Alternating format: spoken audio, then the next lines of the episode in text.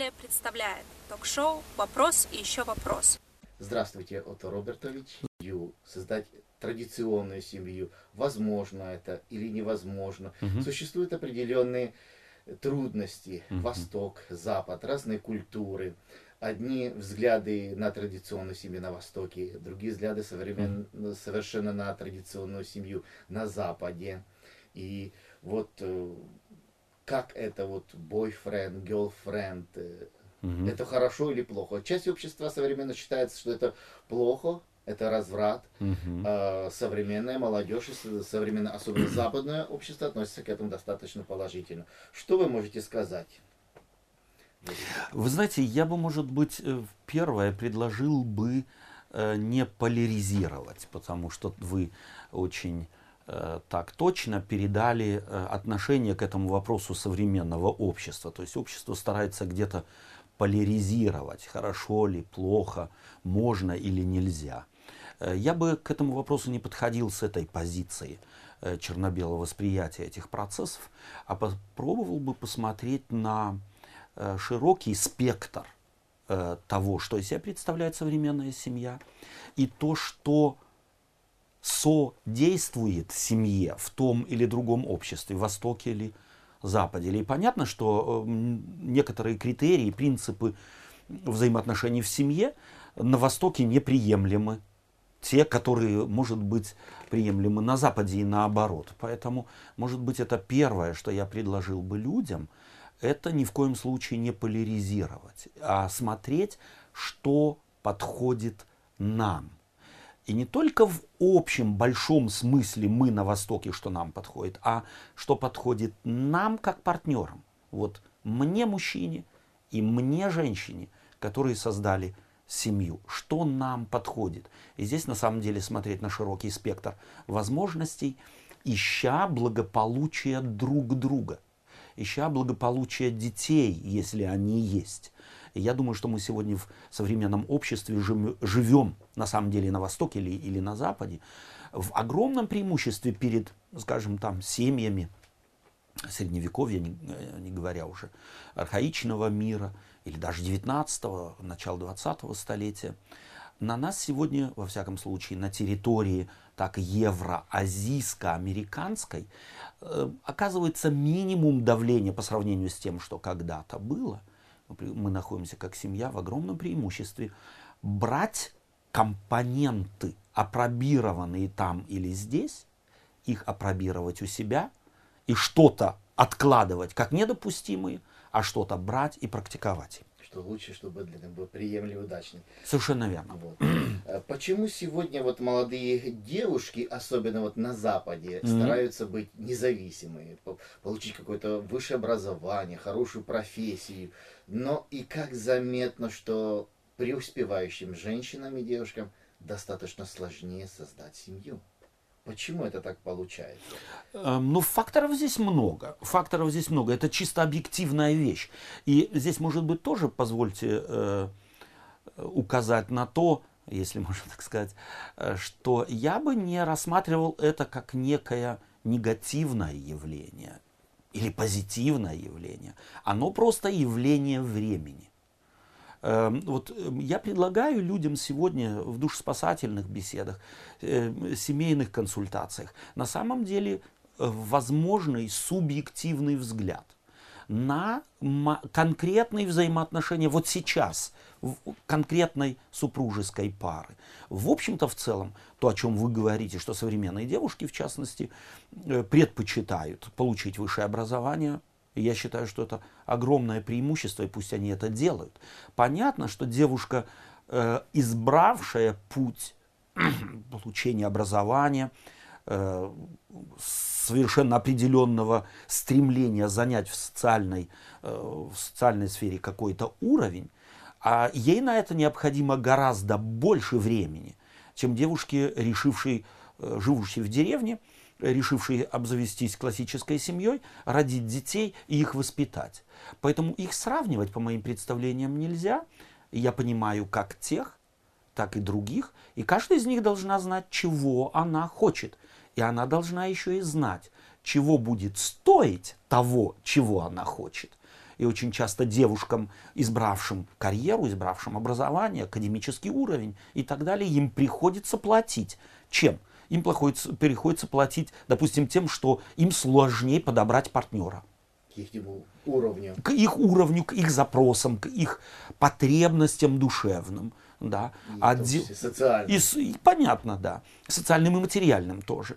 Точно так же, как и девушки, э, скажем так, избравшие классический э, для современного общества э, форму или путь жизни, создать сразу после там, 18-19 лет, не учась, создать семью, родить детей, двоих, троих и дать им толк в жизни, ей тоже приходится платить чем? Отсутствием или абсолютной невозможностью забрать, занять в социальном, э, так сказать, на социальной лестнице какой-то уровень. Вот те, той и другой приходится платить. И здесь каждая девушка должна выбрать и знать, чего она хочет. Я думаю, было бы очень неумно э, девушкам пускаться просто авантюрно на какой-то эксперимент без того, чтобы она внутренне решила и знала чего она платит и чего стоит то или другое э, в связи с тем, на что она опустилась в жизнь. Ну, вот еще такое есть э, как бы современная тенденция в современном обществе. Это очень заметно, что почему сейчас молодые парни вообще не хотят угу. брать ответственность ни за жену, угу. ни за близкого человека, ни за семью. Вот почему такое поведение возникло в современных молодых мужчин? Угу. Какое-то эгоистическое, эгоцентричное, можно сказать. Вы знаете, э, дело в том, что э, я думаю, что это обобщение. И как любое обобщение, оно только частично имеет, э, частично, собственно говоря, право. Дело в том, что есть и другие ребята. Есть целый ряд молодых людей, которые берут на себя ответственность, достигают совершенно определенных э, целей. Понятно, что некоторые этого не делают. И я думаю, что это зависит от общества. От того, что пропагандирует масс-медиа. Масс-медиа сегодня пропагандирует легкую жизнь. Что все дается просто – Бери все от жизни. Бери все от жизни и шаг один, два, три, и ты получишь. Тебе только нужно подождать. Где-то с неба упадет или какой-нибудь Дедушка Мороз тебе чего-то подарит. Э, это очень распространенное среди молодежи э, представление. Я думаю, это продукт современного воспитания молодых людей. Очень часто молодые люди ведь и не имеют кого-то рядом, на кого можно сориентироваться.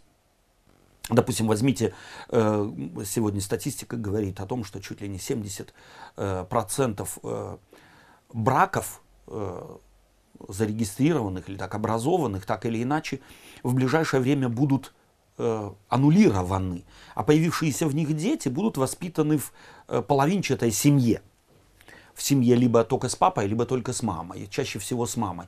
Это значит, что молодым людям сегодня не на кого ориентироваться, как на папу, на человека, мы знаем, что э, принципиально э, в определенные принципы психологическо-социальные вкладываются в ребенка в первые 3-4 года.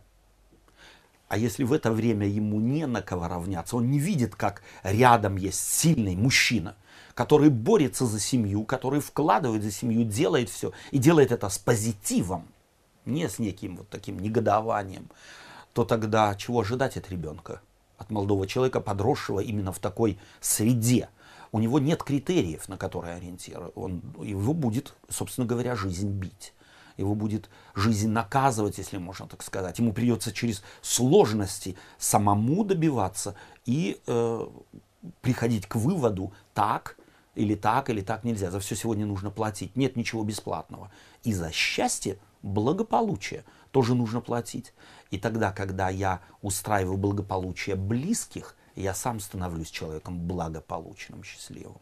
Да. И вот вам не кажется, что в современном мире начинает зарождаться, как бы сказать, новая форма семьи, не традиционной семьи, которая была раньше. Вот то, что мы видим, что что-то похожее или полигиния, или полиандрия, вот и вот э, чем это может быть положительным или отрицательным чревато для современного общества. Угу. Э, ну, эти два слова, которые вы употребили, полигения, полиандрия, давайте мы ее заменим на полигамию. Собственно говоря, это более распространенное слово, касающееся э, или э, характеризующее то, что вы э, сказали. Я думаю, что это не так. Это мое видение. Это не так. Просто э, дело в том, что сегодня ведь общество не, за, не индоктринировано. Общество сегодня свободно и э, так или иначе, молодым людям сегодня приходится, э, во всяком случае, это опять-таки продукт масс-медиа. Посмотрите современные фильмы, рассчитанные на молодых людей. Э, они ведь э, подают молодым людям идею того, э, что главное в благополучной семье это э, интимная жизнь. Э, подходим ли мы в интимной жизни друг к другу. И если это проэкспериментировано, то все остальное как бы само собой будет, будет складываться. Это в головах у людей.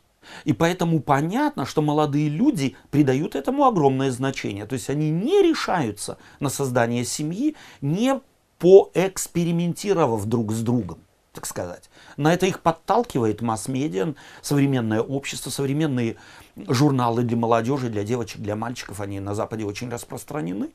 И потому неудивительно, что молодые люди сегодня не создают однозначных окончательных отношений, регистрируя их так или иначе, э, не проэкспериментировав друг с другом. Я не думаю, что э, это каким-то образом негативно скажется вообще на институте семьи. Э, сегодня ведь э, наблюдается, особенно в Америке, я в частности наблюдаю это в Западной Европе, другую тенденцию. Вот новое поколение молодых людей, они хотя и э, современные люди, но, допустим, в плане интимной жизни предполагают и говорят, что мы хотим здесь не экспериментировать с собой. Мы хотим друг друга узнать больше, ценности друг друга, ориентацию э, в плане будущего, кто кем хочет быть, какие э, критерии лежат в основе воспитания детей и так далее. И только тогда, когда мы это друг в друге выяснили, близки ли мы душевно, внутренне, духовными ценностями, тогда создать семью. Э, эта тенденция сегодня тоже есть. Вообще западному обществу давно уже предрекали крах. Но, э, как видим, не получилось. Не получается. То есть оно долго слишком умирает. И я думаю, не умрет. Это временное явление, это временный такой всполох, э, которому, собственно говоря, шестидесятники, это ведь сегодня бабушки и дедушки современного, современной молодежи, шестидесятники подтолкнули молодежь.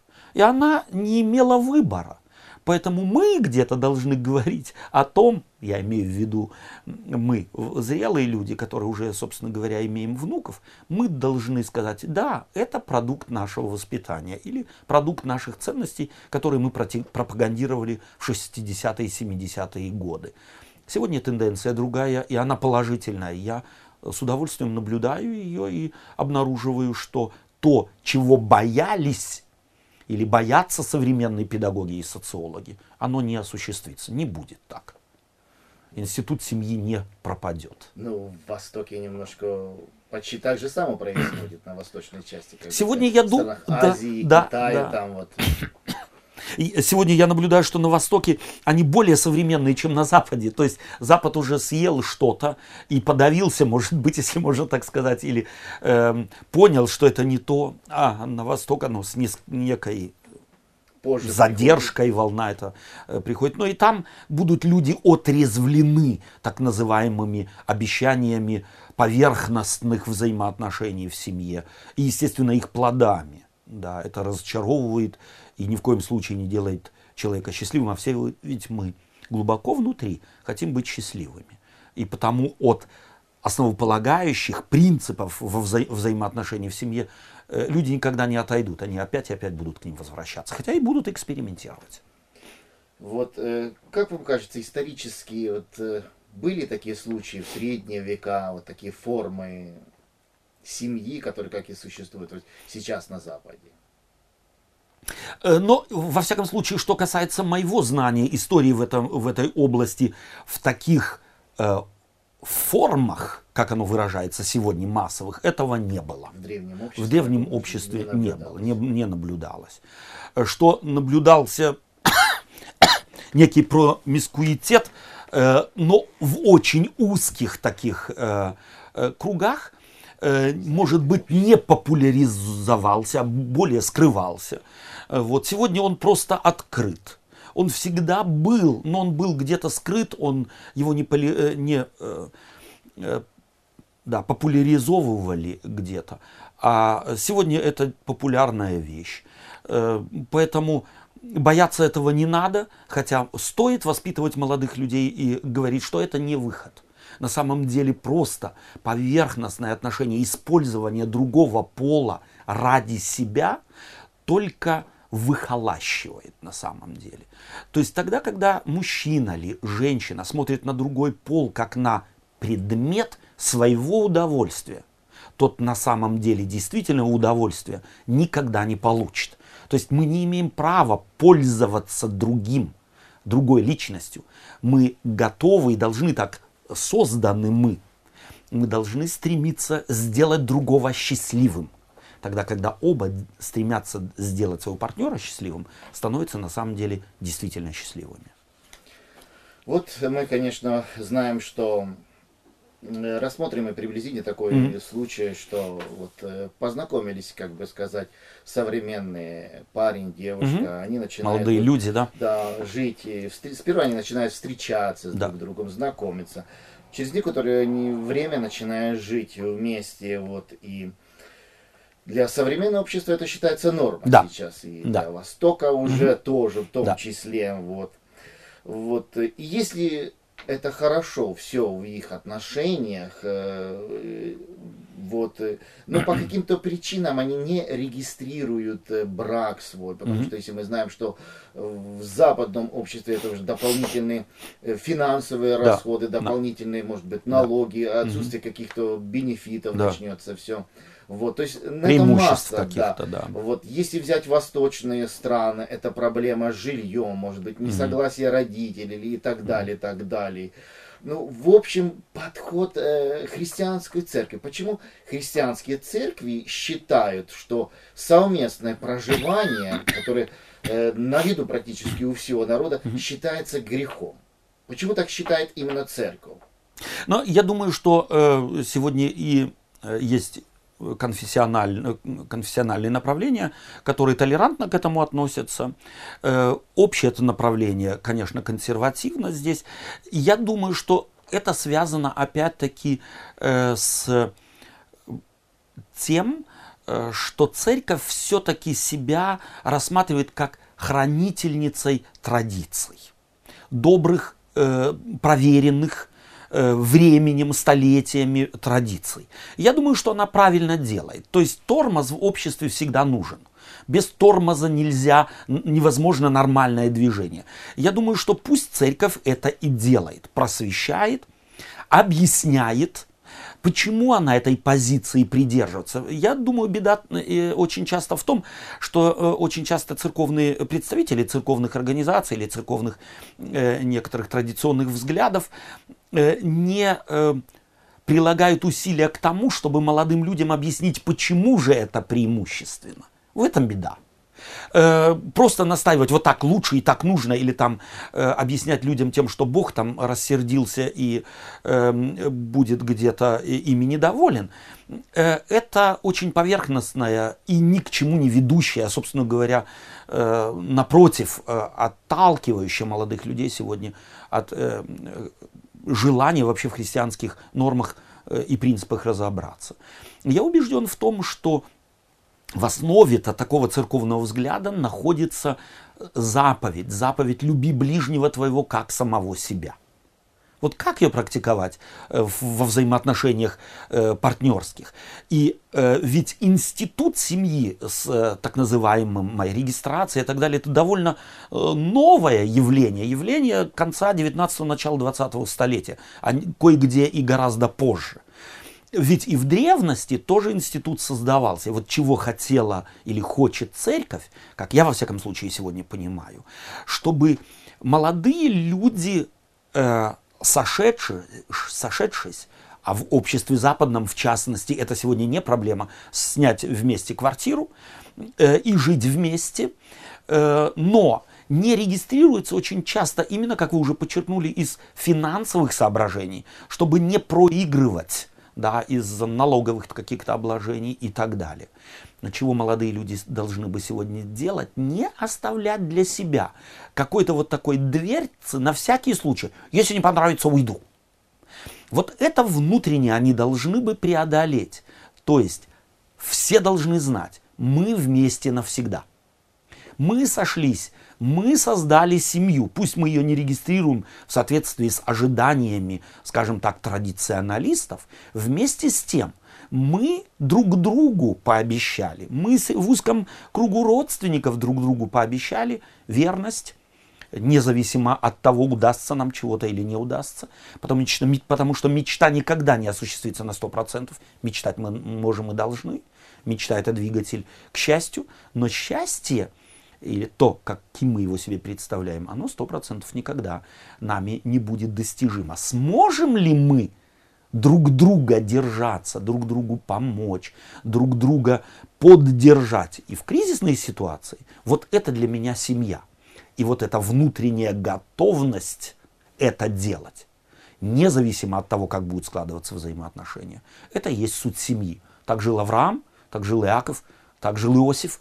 Э, то есть люди там не регистрировались где-то, они просто объявляли, что мы, муж и жена, и все знали, что это навсегда. Перед вот, родственниками, перед обществом. Перед родственниками, перед обществом. Не было тайны. То есть они для себя вот этот э, элемент промискуитета не э, оставляли как э, палочку-выручалочку. А если не получится, мы э, будем экспериментировать с другим. Вот это плохо. Тогда мы, если мы так подходим друг к другу, мы никогда не будем выкладываться на 100%. Мы всегда будем выкладываться на четверть э, или на две четверти, но никогда на 100, потому что не рассматриваем данное партнерство как абсолютное и навсегда.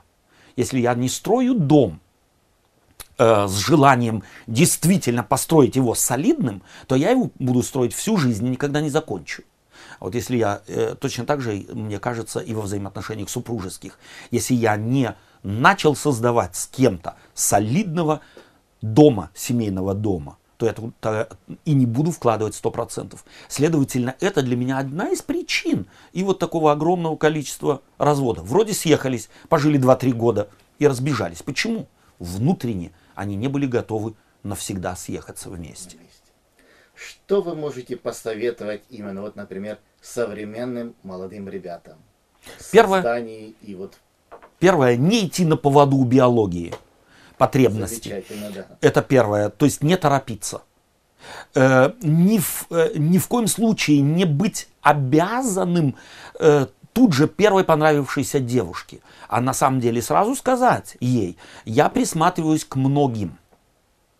И когда я присмотрюсь к тебе, к твоей подруге, еще кому-то, еще кому-то, еще кому-то, и когда я пойму, какая из них моя, вот тогда я с ней и создам семью, ей сделаю предложение, и с ней мы, если она ответит мне взаимностью, мы тогда и сойдемся вместе. Это первое, что я предложил бы. Точно так же и девушкам. Они ведь сегодня равно, э, равными правами пользуются, чтобы и они ни в коем случае не шли на поводу у мальчиков, у молодых людей. Потому что молодые люди, здесь я думаю, что тормоз должен быть у девушек.